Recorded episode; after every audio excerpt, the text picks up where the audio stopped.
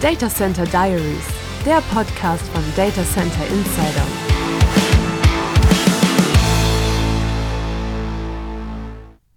Hallo, mein Name ist Elke Wittmer-Gossner. Ich bin Chefredakteurin von Cloud Computing Insider.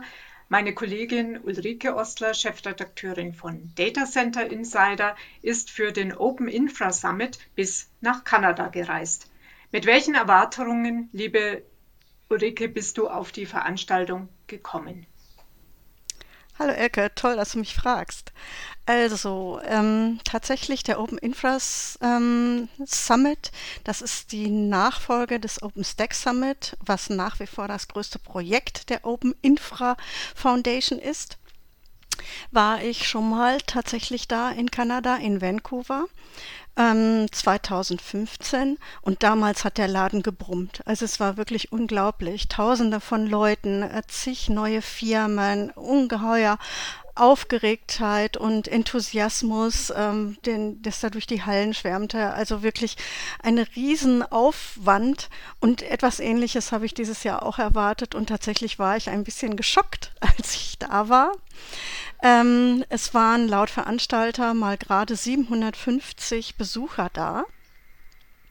Und natürlich habe ich nachgefragt, woran das denn liegen könnte. Und sie haben es dann ähm, in, von der Foundation aus auf ähm, die Reiseunlust nach ähm, der Pandemie geschoben. Sie haben gesagt, dass ungefähr 100 ähm, Leute, die sich angemeldet hatten und aus China anreisen wollten, kein Visum bekommen haben nach Kanada. Und natürlich sind dann deswegen auch ein paar Vorträge ausgefallen.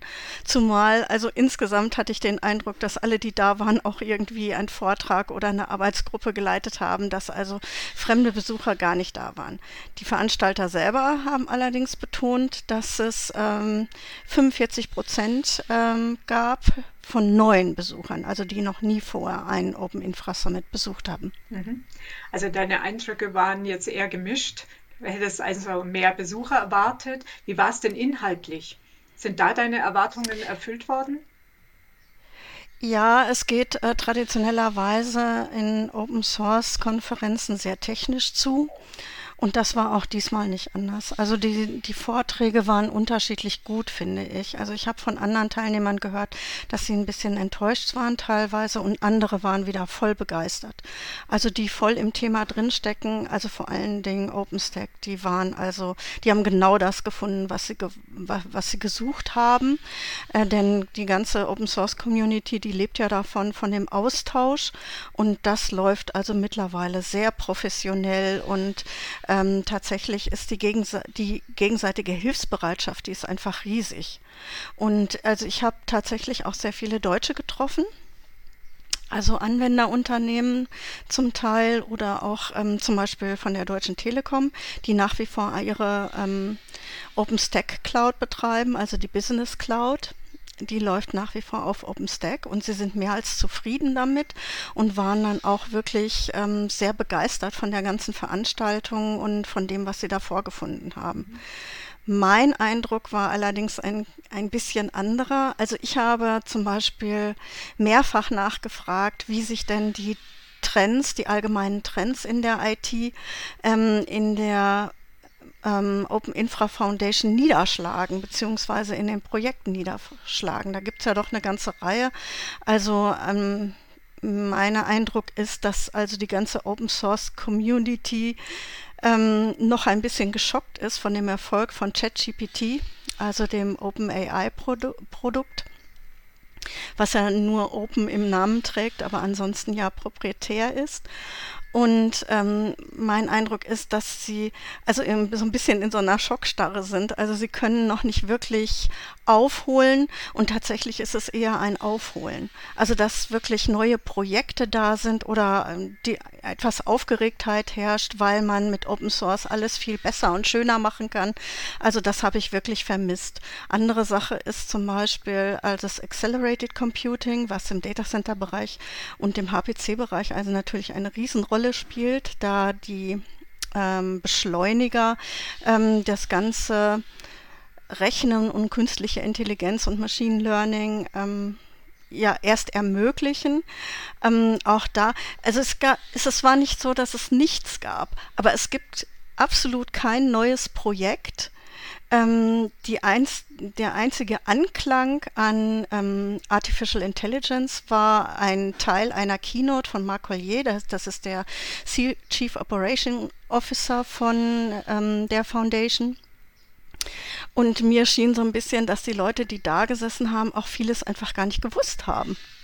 Also ähm, und gerade im Umfeld von generativer künstlicher Intelligenz ist ähm, Infrastruktur wichtiger als jemals zuvor.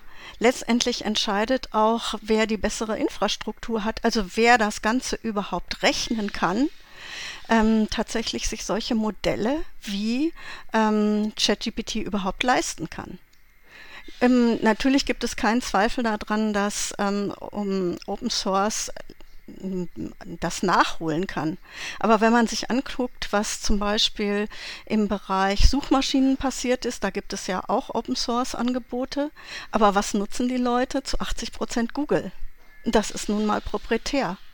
Und wenn ich ähm, etwas haben will, was praktisch oder das wird einfach äh, so Suchmaschinen ersetzen, das generative AI zum, im Bereich Language Modeling, da sieht man das ja mit ChatGPT dann muss ich einfach in der Infrastruktur was tun. Und ich kann mir das unter Umständen nur erlauben, wenn das tatsächlich Open Source ist. Wie wichtig Open Source ist, das sieht man also bei den Anwendern, die ich gefragt habe. Denn die sagen, ja, sie können sich einfach VMware ähm, nicht leisten oder wollen es sich nicht leisten. Sie wollen sich nicht abhängig machen. Und OpenStack ist, ähm, bietet alles, was man haben will. Es ist ausgereift äh, ohne Ende. Also man kann heute als Anwender einfach hergehen und ähm, OpenStack hernehmen. In deinem Nachbericht zum Open Infra Summit lese ich ein bisschen zwischen den Zeilen, dass das Interesse an OpenStack vielleicht generell nachlässt. Naja, wenn man ähm, wenn man sieht, ähm, also alle betonen wie mature, also es gibt ja nicht wirklich ein deutsches Wort dafür, also ausgereift eben mature, ähm, das Ganze ist, dann kann man auch gleichzeitig sagen, also da tut sich dann auch nicht mehr viel. Also wie gesagt, für die Anwender ist es toll, man kann es einfach hernehmen. Und äh, früher zum Beispiel hat es in OpenStack zwei Releases pro Jahr gegeben und das war manchen noch zu wenig. Also es ging einfach sehr viel vorwärts. Jetzt gibt es ein Release, also schon seit längerer Zeit. Es gibt dann ähm, also das, was für die Anwender toll ist, ich habe zum Beispiel die Aussage gehört, mir wäre am liebsten ein Release, was nur die Bugfixes beinhaltet. Also die Leute wollen das einfach benutzen und das verstehe ich auch. Auf der anderen Seite ist es so, ähm, es gibt einfach in der Open Source Welt einen Kampf unter, unter den besten Leuten, wie überall. Und die können sich nicht überall engagieren. Und wo die Aufgeregtheit und die Neuentwicklung stark ist, da gehen die Leute hin tut sich nichts mehr, dann stirbt unter Umständen so ein Projekt an, einem, an dem eigenen Erfolg. Und wie gesagt, es gibt keine ähm, neuen Projekte in Open Infra und das, obwohl Infrastruktur super wichtig ist. Hast du mit anderen äh, Besuchern des Summit auch gesprochen? Äh, teilen die deine Eindrücke technisch wie auch von der ja, Art und Weise der Veranstaltung? Also die anderen Journalisten waren zum Teil ähm, enttäuscht. Es waren sehr wenig da, muss ich auch mal sagen. Also ich war eine von fünf weltweit. Also das ist äh, schon mal ähm, außergewöhnlich. Dann natürlich irgendwie, wenn sich da nichts rührt, ne, dann ähm, drückt das insgesamt auf die Stimmung. Und ähm, ja, eins Problem gibt es natürlich noch auch noch, wenn, ähm, wenn das alles so ausgereift ist und sich nicht mehr viel tut und sich nicht mehr viel tummeln, dann fehlen auch die Sponsoren. Also da war es zum Teil so, dass es nicht mal einen Sponsor fürs Mittagessen gegeben hat, obwohl das ja nun also nicht mehr Tausende waren, die da zu verköstigen äh, gewesen wären. Also ähm, fehlen die Sponsoren und fehlen, sagen wir mal, die ganz klugen Köpfe, die so ein Projekt eben nach vorne treiben oder die Projekte nach vorne treiben, dann stirbt das Ganze. Und das ist in Open Source, finde ich, ähm, geht das viel schneller als die anderen. Jetzt kann man sagen, ja, in der Open Source Gemeinschaft ist das nicht so schlimm, dann wandern die eben woanders hin. Also eine Zeit lang wollte, war so viel los im OpenStack-Projekt beziehungsweise Open Infra in den Open Infra Projekten ähm, dass man gerne die Entwickler loswerden wollte, weil die einfach dauernd neue Ideen hatten und man einfach mit der Organisation nicht nachkam und auch die ähm, Sessions äh, viel zu voll waren und man konnte keinem mehr richtig gerecht werden. Inzwischen ähm, ist man sie offenbar losgeworden, also unter anderem ein Projekt, was damals also mit auf der Agenda stand, nämlich Kubernetes. Das ist ja ganz äh, längst woanders. Das ist ja bei der Cloud Native Computing Foundation. Alles gehört zur Linux Foundation, aber Nichtsdestotrotz, also man wandert eben von einem Projekt zum anderen. Das ist vielleicht in, innerhalb der Community nur, nur bedingt schlimm, in Anführungsstrichen. Aber ähm, für die Anwender, die letztendlich die Projekte ja benutzen, die mehr oder weniger Produkte haben wollen, ist das sehr wohl schlimm. Wenn das dann stirbt, dann ist eben auch niemand mehr da, der es weiterbringt. Und dann findet man unter Umständen auch keine Hilfe, die man unter Umständen ähm, dringend benötigt. Und deswegen finde ich das also gar nicht harmlos, ähm, wenn man, ähm, wenn da einfach ähm, die Stimmung nicht besonders gut ist, weil das zieht natürlich Leute an. Gute Köpfe, außerdem ziehen brillante Köpfe andere brillante Köpfe an. Ja, Ulrike, danke erstmal für diese äh, Ausführungen. Gab es denn jetzt überhaupt nichts Neues zu berichten von der Open Infra Summit in Kanada?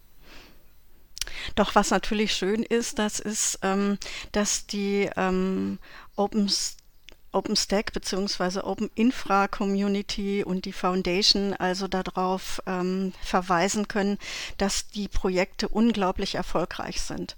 Also es gibt in der Open Infra 110.000 äh, Mitglieder, die da versorgt werden müssen und ich weiß nicht, eine Unmenge an, an Knoten, die auf denen OpenStack läuft und ähm, mein Eindruck ist, dass auf den, naja, begrenzten ähm, Anwender oder in den, an, in, in, in den doch relativ überschaubaren Anwenderfällen ähm, dass die, die Projekte immer erfolgreicher werden, dass immer mehr, immer größere Infrastrukturen unterstützt werden und ähm, was für die Anwender letztendlich schön ist, ähm, aber neue nicht unbedingt vielleicht anzieht. Also ich habe mal auch ein bisschen die Kritik gehört, ähm, dass nur noch wenige Branchen oder dass sich das, ähm, dass sie den Anschein haben, ähm, dass nur wenige Branchen unterstützt werden.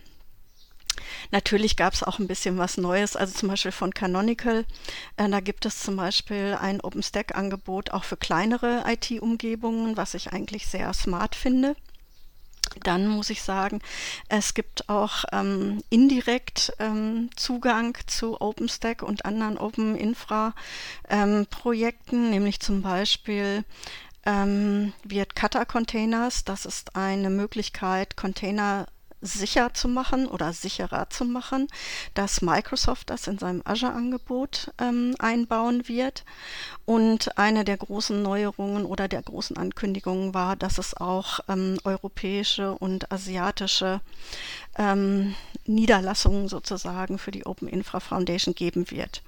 In Europa, das ist ganz interessant, ähm, da hat man ein bisschen Angst vor dem ganzen Sovereignty-Gedanken und aber auch vor der Garantie, die alle ähm, Hersteller geben müssen über die Sicherheit ihres Codes. Und das würde natürlich die Kreativität insbesondere in Open Source Communities stark beeinträchtigen, weil die ja davon leben, dass viel Neues sehr schnell in den Markt kommt. Vielen Dank, liebe Ulrike, für deine Einschätzungen und deinen Kommentar. Dankeschön. Danke, dass du mich gefragt hast.